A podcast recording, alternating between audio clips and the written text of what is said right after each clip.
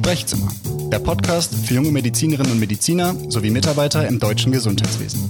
Für alle, die sich zwischen Ausbildung oder Studium und Einstieg in den Beruf befinden und ihre Fähigkeiten für eine zukunftsfähige Entwicklung der Gesundheitsfürsorge einsetzen. Mein Name ist Nikolaus Konze und ich spreche mit meinen Gästen aus verschiedensten Bereichen des Gesundheitswesens über die Jahre des Berufseinstiegs, Meilensteine im Werdegang und ihre Perspektive auf die Zukunft der Medizin. Hallo und herzlich willkommen zu einer neuen Folge im Sprechzimmer. Ihr wisst, wir befinden uns auf einer Reise äh, durch die Landschaft digitaler Gesundheitsversorgung in Deutschland wir haben äh, mit Gästen aus der Politik, aus der Wissenschaft, aus der Wirtschaft gesprochen und wir bewegen uns jetzt immer weiter rein in die Kreise des Unternehmertums, in Personen, die sich äh, als eigene Unternehmensgründer in diesem Bereich aufhalten und das Ziel haben, bessere Versorgung für Patientinnen und Patienten bieten zu können. Ich freue mich heute in der Videokonferenz einen Gast gegenüber sitzen zu haben, der sich aus Starnberg dazu geschaltet hat. Er hat studiert an der Universität Heidelberg, Medizin dort auch promoviert und anschließend einen abwechslungsreichen Werdegang absolviert. Und zusammengefasst, ich bin gespannt, wie er es gleich darstellen wird, eigentlich zwischen zwei Welten, nämlich der als Arzt, als Internist, der als Facharzt ähm, für innere Medizin ähm, und der als Berater in verschiedenen ähm, Funktionen. Ich begrüße ihn ganz herzlich. Sein Name ist Dr. Christian Becker und ich freue mich, dass er sich heute die Zeit nimmt, mit uns zu sprechen. Herzlich willkommen, Christian. Ja, hallo Nikolas, vielen Dank. Hallo liebe Zuhörer, ich freue mich, heute dabei zu sein. Ich habe ja schon angekündigt, es geht um Gründungen im Bereich der Medizin und ähm, das Unternehmen, was du gegründet hast, heißt MUX Health oder MUX Health. Erzähl uns doch mal, was hinter diesem Namen steckt und mit welcher Vision ihr antretet. Ja, Nikolas, ähm, MUX steht für Medical United Experts. Das heißt, wir verbinden eine innovative Form der Medizin mit weltweitem Expertentum, weil wir die Vision haben, Expertenwissen und Expertenfähigkeiten aus der ganzen Welt zum Patienten zu bringen, dort wo er ist, dort wo es ihm gut geht und dort wo er dieses Wissen haben möchte. Wie kam dir denn diese Idee, eine solche neue Form der medizinischen äh, Versorgung zu gründen? Auf welche Probleme bist du gestoßen, die dich dazu bewegt haben? Ja, wie so alles im Leben bewegt man sich ja von Dingen weg. Also man hat entweder große Schmerzen oder man hat eine große Vision für persönliche Veränderung. Und so war das auch bei mir. Ähm, das bestehende Medizinsystem, in dem ich mich bewegt habe als Arzt, hat mir so in dieser Form nicht immer ganz gefallen. Und gleichzeitig hatte ich die Vision, die Kunst des Heilens zu revolutionieren. Und so kam letztlich die Idee von MOX. Und auf diesem Weg zu diesem Ziel hin habe ich natürlich auch viele Erfahrungen gesammelt, ähm, nicht nur als Arzt, sondern eben auch als Berater und auch Gründer eines anderen Unternehmens, äh, dem Fair Observer. Und so kam nach und nach die Idee für MOX. Die Kunst des Heilens, das ist ja eine ganz alte Vision, ein altes Gut eigentlich, äh, was die ärztliche Schule uns äh, Medizinerinnen und ähm, Personen im Gesundheitswesen versucht beizubringen. Inwiefern könnt ihr das denn besser verkörpern als ähm, ein ganz gewöhnlicher Mediziner, der heute am Markt tätig ist? Ja, also der gewöhnliche Mediziner, gewöhnliche Medizinerin, die machen alle einen super Job ähm, in den allermeisten Fällen äh, wenn es um die Grundversorgung geht. Und auch natürlich haben wir eine super Spitzenversorgung in Deutschland. Und gleichzeitig ist es so, dass meines Erachtens da noch viel Potenzial nach oben ist.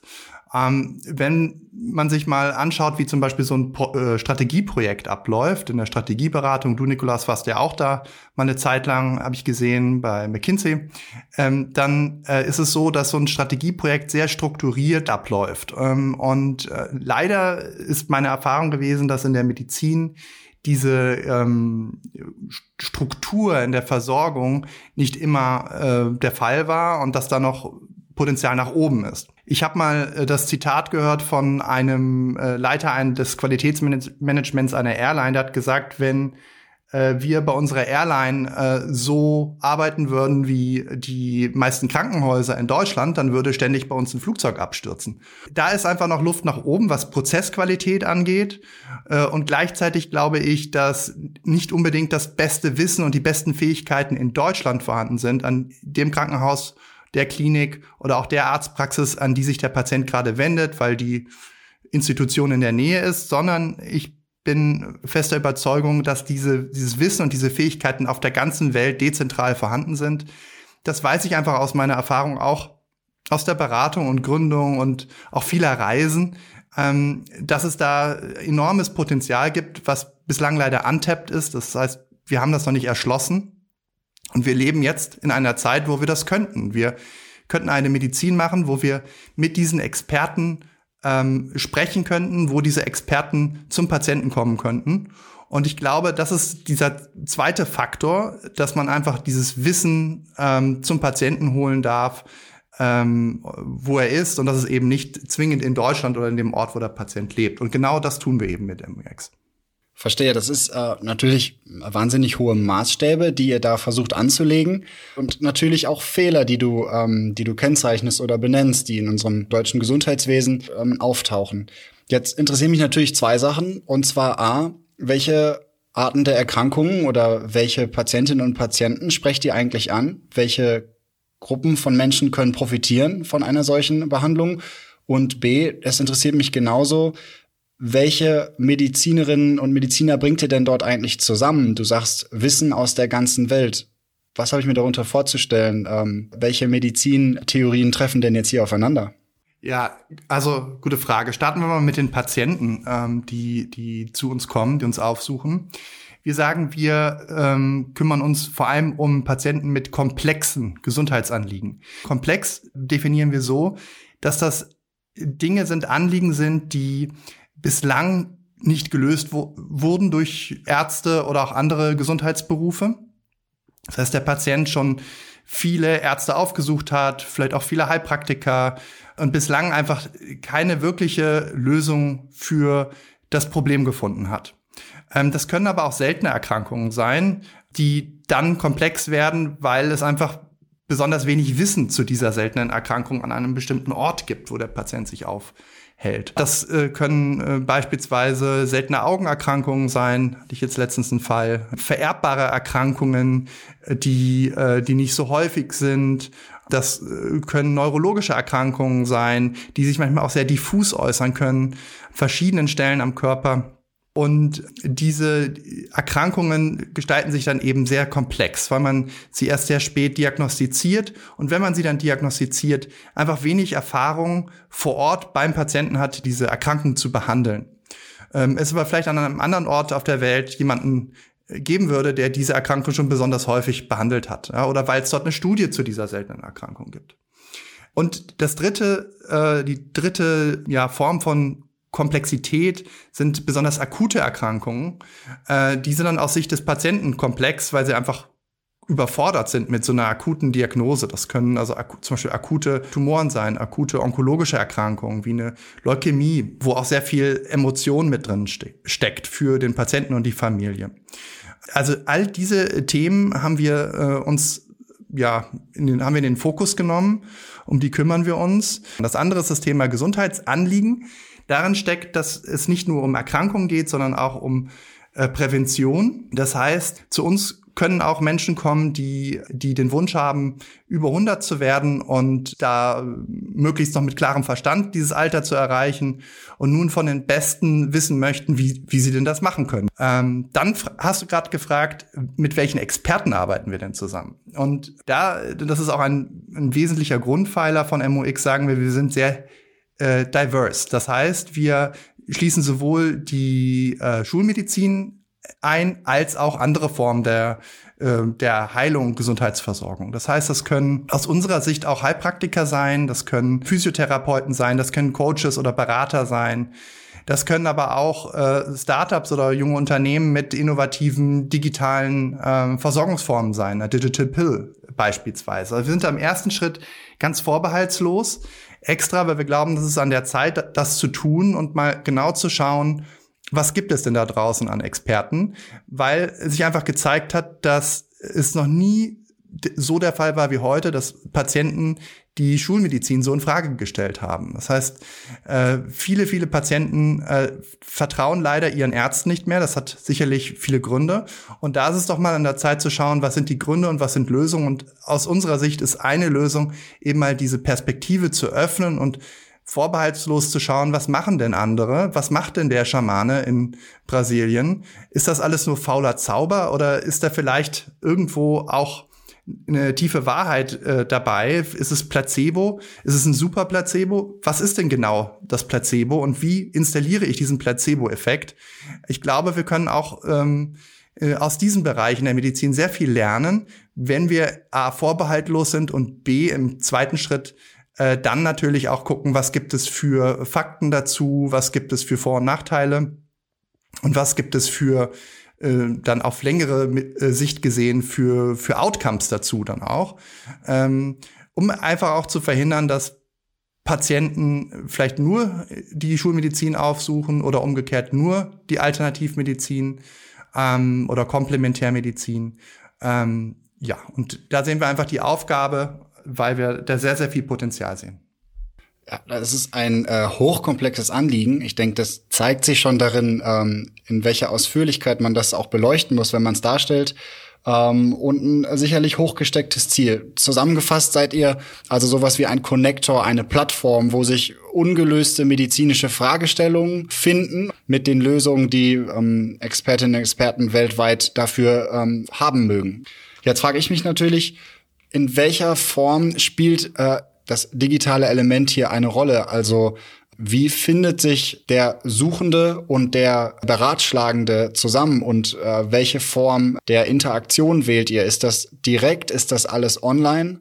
Ähm, es ist so, das Matchmaking, wie wir es nennen, äh, das machen wir sehr individuell und persönlich. Das heißt, wir definieren erstmal genau das Problem eines Patienten, um was geht es denn wirklich und was sind die konkreten Fragestellungen.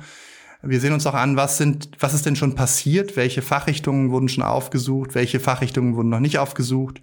Und wir sehen uns auch an, was ist im alternativmedizinischen Bereich vielleicht noch nicht passiert, um dann zu identifizieren, wer sind denn die richtigen Experten zur Beantwortung ein, äh, einer Fragestellung oder auch mehrerer Fragestellungen, die wir dann entweder schon in unserem Netzwerk haben oder die wir frisch ansprechen wo wir einfach sehr gute Erfahrungen gemacht haben, dass wir das gut können mit äh, unserer zwar jungen Marke, aber ja sehr viel Vertrauen durch das Gründerteam und auch die Erfahrung, dass wir einfach eine sehr gute Ansprache dieser Experten schaffen, die dann auch recht zügig und schnell mit uns sprechen. Und dann im nächsten Schritt, und ich finde, das ist wirklich das Besondere, begleiten wir eben den Patienten zum Experten und das machen wir digital per Videokonferenz. Ähm, das hat den Vorteil, dass da nicht nur der Patient und der Experte miteinander sprechen und das vielleicht dann auch hier und da mal ein bisschen unstrukturierter wäre, weil auch eine Fragestellung vergessen würde oder vielleicht auch der Patient nicht alles versteht, weil da natürlich viel Fachjargon auch dann stattfindet, gerade beim Expertentum. Und wir ähm, die Rolle des Moderators dann übernehmen. Ähm, auf Wunsch eben auch äh, unter ärztlicher Begleitung in dieser Videokonferenz ähm, dann dieses Gespräch strukturieren, moderieren und dann auch zusammenfassen, äh, gegebenenfalls auch nachfassen, wenn irgendwelche Fragen nicht gestellt wurden. Das Ganze findet also live in einer Videokonferenz statt. Und ähm, es finden mehrere Expertengespräche in der Regel statt, sodass wir so eine Art 360-Grad-Blick bekommen. Ähm, das kann bedeuten, dass wir mit sehr ähnlichen Experten sprechen und schauen, wie sind denn da die unterschiedlichen Meinungen aus gleichen Fachrichtungen oder aus sehr unterschiedlichen Perspektiven, also unterschiedlichen Fachrichtungen ähm, uns Meinungen einholen. Einfach um hier für den Patienten auch eine Form von ja mehr Sicherheit und Vertrauen zu bekommen, ähm, die über eine Meinung bei einem Experten oder auch zwei Experten an zum Beispiel einer Uniklinik oder so weiter hinausgehen. Ähm, das ist das Besondere. Ja, ihr nehmt ähm, die Patientinnen und Patienten also im Prinzip an die Hand und begleitet sie und ähm, sorgt dafür, dass Informationen nicht verloren gehen. Bei der ganzen Sache denke ich natürlich, mh, hm, das klingt nicht nach einer kassenärztlichen ähm, Basisleistung. Äh, auf gut Deutsch, wer zahlt die Rechnung? Die Rechnung zahlt der Patient. Das ist eine Selbstzahlerleistung. Das ist eine exklusive Form der Gesundheitsversorgung. Ähm, ich bin als Arzt so angetreten, dass ich gesagt habe, ich möchte gerne jeden, der zu mir kommt, äh, bestmöglich versorgen und heilen. Das heißt, mein Anspruch ist im Grunde genommen so, dass ich idealerweise jedem diese Leistung anbieten können würde. Ich weiß aber einfach aus meiner Erfahrung, dass es leider Innovationen ähm, am Anfang nicht immer so leicht haben, in die, in die äh, Grundsatzversorgung aufgenommen zu werden und dass das auch sehr verlangsamend wirken kann, wenn man da Gespräche mit Kranken, äh, mit, mit Krankenversicherern erst führen muss, um zu schauen, wie wird das Ganze finanziert.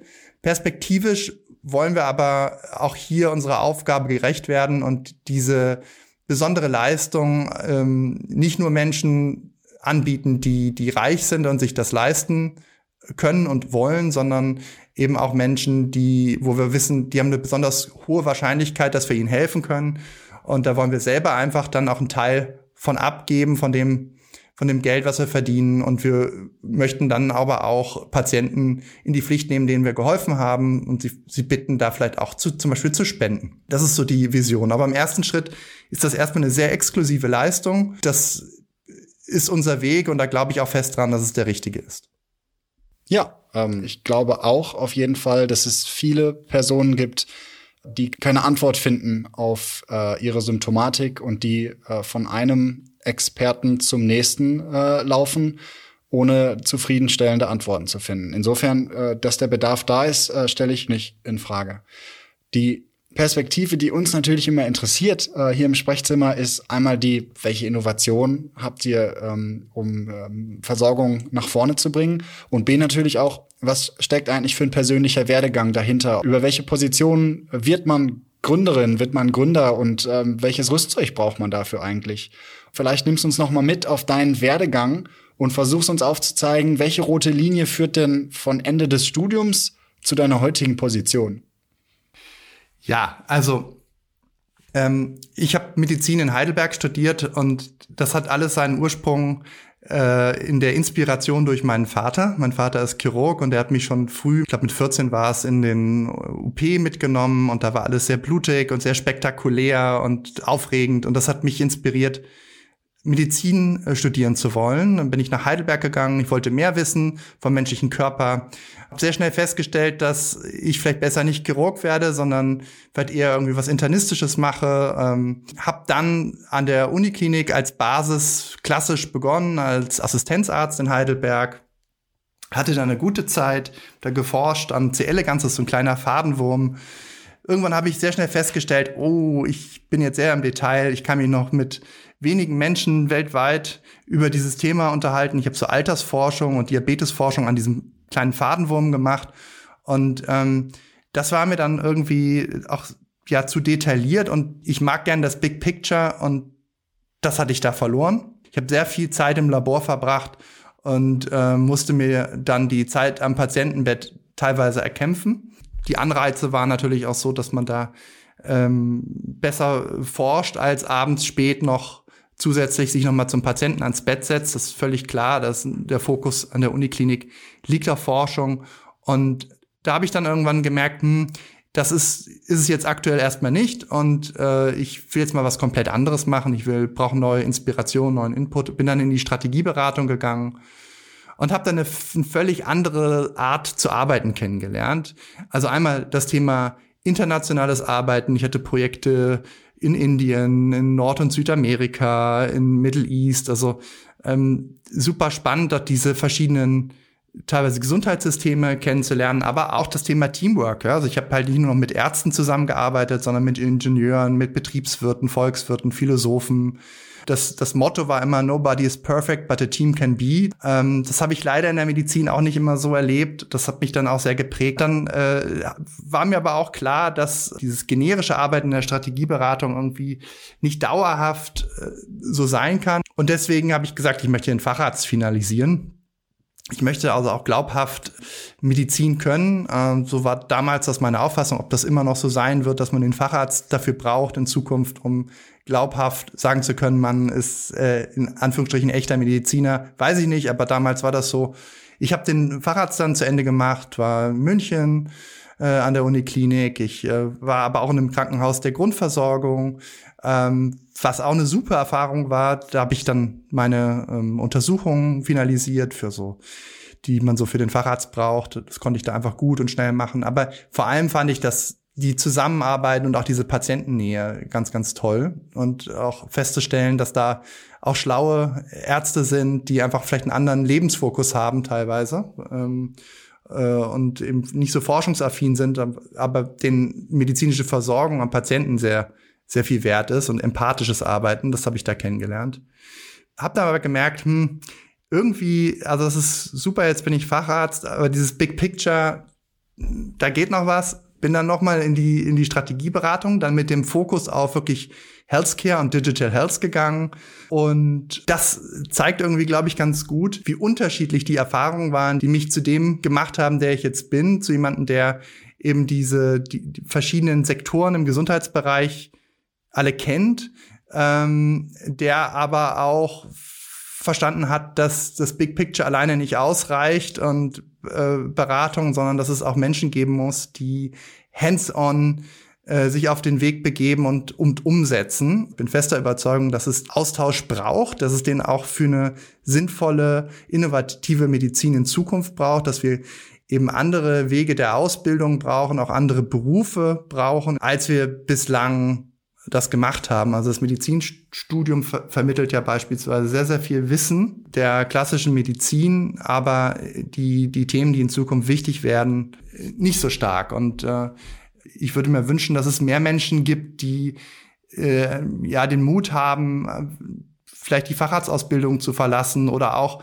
wenn ihr das jetzt hier gerade hört, ihr seid vielleicht noch im Studium, dass ihr einfach auch mal Praktika äh, Internships außerhalb der, äh, der klassischen Medizin macht, dass ihr vielleicht mal in eine Strategieberatung schaut oder dass ihr mal ja, dass, dass, oder dass ihr vielleicht auch sagt, ihr seht euch mal andere Heilberufe an äh, oder seht euch mal das Thema Coaching an. Egal aus welcher Fachrichtung oder mit welchem Hintergrund, würde ich mir wünschen, dass ihr da ganz offen seid und hier und da einfach vielleicht auch mal Praktika macht und neue Dinge ausprobiert. Oder ihr seid schon im Beruf, ihr seid schon am Anfang eurer Facharztausbildung und nehmt einfach mal eine Auszeit und mal was ganz anderes. Ja, Christian, jetzt hast du uns ja mitgenommen auf äh, eine Reise durch alle Höhen und Tiefen einer universitären Karriere. Ich kann mich, glaube ich, gar nicht jetzt zu jedem einzelnen Punkt äußern. Ähm, ich möchte noch mal eine Lanze brechen für Kliniken der Grund- und Regelversorgung. Ich erlebe, dass die dort arbeitenden Ärztinnen und Ärzte, das gesamte Personal, was angestellt ist, extrem eng zusammenarbeiten, füreinander einstehen, ähm, dass ich behaupten würde, dass dort weniger Ellenbogengesellschaft ähm, äh, im Alltag äh, zu spüren ist, als es vielleicht an sehr profilierten Universitätskliniken der Fall wäre. Und ich auch glaube, dass wir wirklich gute Medizin anbieten können. Das vorangestellt. B, ich stimme dir genau zu. Es ist aus meiner Sicht wahnsinnig wichtig, über den Tellerrand zu schauen, ähm, sozusagen die Skills und die Fähigkeiten aus dem Medizinstudium mitzunehmen, vor allem natürlich das Wissen und ähm, die Möglichkeit, komplexe medizinische Sachverhalte verstehen zu können. Aber auch äh, in anderen Industrien sind es dann ja häufig zu lernen, wie projektbasiertes Arbeiten geht, äh, welche Vorteile interdisziplinäre Teams haben. Ja, und da denke ich jetzt gar nicht nur an die Silos zwischen Chirurgie und innerer Medizin, ähm, sondern insbesondere zu verstehen, wie geht ein Jurist, ein BWLer, ein äh, Pharmazeut an äh, dieses Thema ran und was kann ich davon lernen. Also wir haben verschiedenste Punkte angeschnitten. Ich glaube, was ich auch mitnehme oder unseren Zuhörerinnen und Zuhörern mit auf den Weg geben möchte, diese Idee des linearen Werdegangs. Es gibt nur dieses erste bis sechste Jahr ähm, äh, Facharztausbildung an der möglichst hochrenommierten Klinik. Das existiert, das funktioniert, das wissen wir. Ähm, aber es gibt auch sehr gute Gegenmodelle. Äh, und ich glaube, in Zukunft, wo die Projekte anspruchsvoller werden und vielseitige ähm, Erfahrungen vorausgesetzt werden, ähm, kann man sich da auch sehr gut profilieren und ähm, an hochspannenden Themen arbeiten. Absolut. Also ähm, und äh, das der der Weg war immer das Ziel. Das ist vielleicht auch noch mal, glaube ich, ganz wichtig zu sagen. Ähm, es gibt ja äh, es gibt ja Medizinstudenten und Ärzte, die haben ein klares Ziel vor Augen. Das ist, glaube ich, gut. Man braucht klare Ziele. Ähm, und gleichzeitig ist dieser Weg halt sehr, sehr wichtig, dass man sich überlegt, wie möchte man denn diesen Weg bestreiten, wie möchte man leben, ohne einfach nur ein Ziel zu haben, das sich erstmal vielleicht motivierend anhört. Ja, zum Beispiel könnte ein Ziel sein, Chefarzt, Chefärztin zu werden. Ähm, da sich wirklich mal zu überlegen, was steckt denn dahinter? Was ist das vielleicht nur das Skript von jemand anderem, dass man das werden sollte? Ist das einfach in unserer Gesellschaft sehr hoch angesehen oder will man das wirklich? Was, wie lebt man denn dann in so einer Position? Wo lebt man dann? Und wie ist dieser Weg? Ähm, die, ist der, ist der einfach nur steinig oder macht er einem wirklich Spaß? Es gibt ja äh, Ärztinnen und Ärzte, die, die, die lieben diesen klassischen Weg und es gibt eben auch ähm, Ärztinnen und Ärzte, die wenn sie ganz ehrlich wären, diesen Weg gar nicht so sehr mögen, die eigentlich lieber vielleicht äh, ein Projekt in Indien machen würden und da äh, strategisch irgendwie ein Medizintechnikunternehmen beraten möchten. Es gibt aber vielleicht auch äh, den einen oder anderen die eine oder andere, die vielleicht in der ärztlichen Grundversorgung und in der Praxis arbeiten möchte. Und da, dazwischen gibt's halt alle möglichen Facetten. Äh, ich glaube, wichtig ist da ehrlich zu sich zu sein und das auch zu visualisieren und wegzukommen von diesen klassischen Positionen und Rollen, die man mit diesem Arztberuf verbindet. Warum? Weil das einfach sehr, sehr stark einschränkt, einen selber, aber auch die Patienten auf ihrem Weg zur Heilung, äh, weil es einfach viel bunter und viel besser wird, ähm, meines Erachtens, äh, wenn äh, jeder, jeder einzelne von uns äh, ihre einzigartigen Fähigkeiten einbringen kann auf dem Weg zur Heilung für den Patienten. Und das bedeutet eben, eine eigene Passion zu finden für das, was man tut, weil dann macht man das besonders gerne und besonders gut und ist auch frisch dabei und davon profitiert äh, ja jeder, jeder Einzelne von uns. Ja, damit äh, schließt du äh, wunderbar den Kreis zwischen deinem Werdegang und äh, irgendwie diesem Leitbild moderner Patientenversorgung, die wir uns vorstellen. Ähm, und wir geben unseren Zuhörerinnen und Zuhörern mit auf den Weg, hört in euch rein, ähm, seid ehrlich, probiert euch aus, äh, nutzt die verschiedenen Möglichkeiten der Weiterbildung und ja, sammelt euch euer persönliches, bestmögliches Rüstzeug zusammen. Dann machen wir alle eine gute Medizin. Lieber Christian, lieber Dr. Becker, ich bedanke mich nochmal ganz herzlich, dass wir heute sprechen konnten und äh, wünsche dir und MUX Health natürlich ganz viel Erfolg im weiteren Weg. Nikolas, vielen Dank. Ich möchte auch nochmal sagen, es kann sich jeder an mich wenden bei irgendwelchen Fragen. Ähm, ich berate, coache auch gerne hier und da mal, ähm, was die Medizinerkarriere angeht. Das macht mir Spaß. Das äh, hat mich auch sehr stark beschäftigt in der Vergangenheit. Und wenn ich da irgendwie helfen oder unterstützen kann, immer gerne einfach melden. Super, vielen Dank für das Angebot und ähm, ich verlinke dich so, dass ähm, diejenigen darauf zurückkommen können, die das möchten. Bis bald, wir hören uns und ähm, bleibt gesund. Alles Gute. Sprechzimmer, der Podcast für junge Medizinerinnen und Mediziner sowie Mitarbeiter im deutschen Gesundheitswesen. Für alle, die sich zwischen Ausbildung oder Studium und Einstieg in den Beruf befinden und ihre Fähigkeiten für eine zukunftsfähige Entwicklung der Gesundheitsfürsorge einsetzen. Mein Name ist Nikolaus Konze und ich spreche mit meinen Gästen aus verschiedensten Bereichen des Gesundheitswesens über die Jahre des Berufseinstiegs, Meilensteine im Werdegang und ihre Perspektive auf die Zukunft der Medizin.